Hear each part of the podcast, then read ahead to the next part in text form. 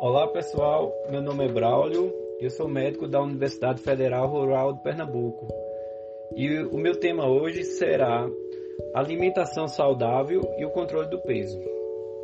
Bom, a recomendação da Organização Mundial de Saúde para avaliar o estado nutricional de uma pessoa é o Índice de Massa Corporal IMC.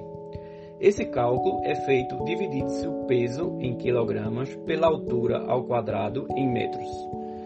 Dentro desse cálculo, uma pessoa é classificada com obesidade quando o IMC é igual ou superior a 30. Sobrepeso é quando o índice está maior ou igual a 25. Outro índice muito importante nessa avaliação é a cintura abdominal, considerada em muitos casos mais importante que o IMC, porque dá uma ideia da gordura visceral. A melhor forma de tratar o excesso de peso é adotar um estilo de vida saudável, com menos consumo de alimentos calóricos e mais risco e mais exercícios físicos.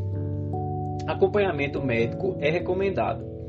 A meta de perda de peso inicial pode ser de 10% do peso que se tem, e sabe-se que mesmo com 5% de perda já há grandes benefícios à saúde.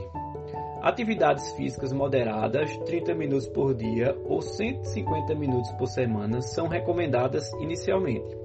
Adicionalmente, tentar ir para lugares a pé, fazendo inclusive percursos mais distantes que o normal, e manter a postura da coluna correta.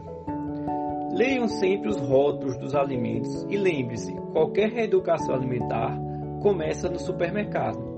Se você não levar alimentos deletérios à saúde para casa, dificilmente você sairá para os comprar e o acesso a eles dessa forma será mais difícil. Isso é particularmente importante para as pessoas que trabalham em home office. A geladeira nunca esteve tão próximo das pessoas como na pandemia. Então, muito cuidado com o conteúdo da geladeira. Ao invés de eliminar totalmente certos alimentos do cardápio, comece reduzindo a quantidade. Tente introduzir mais frutas, verduras, legumes e cereais no seu dia a dia e sempre que possível procure um nutricionista para orientações, principalmente para os obesos e também para os diabéticos.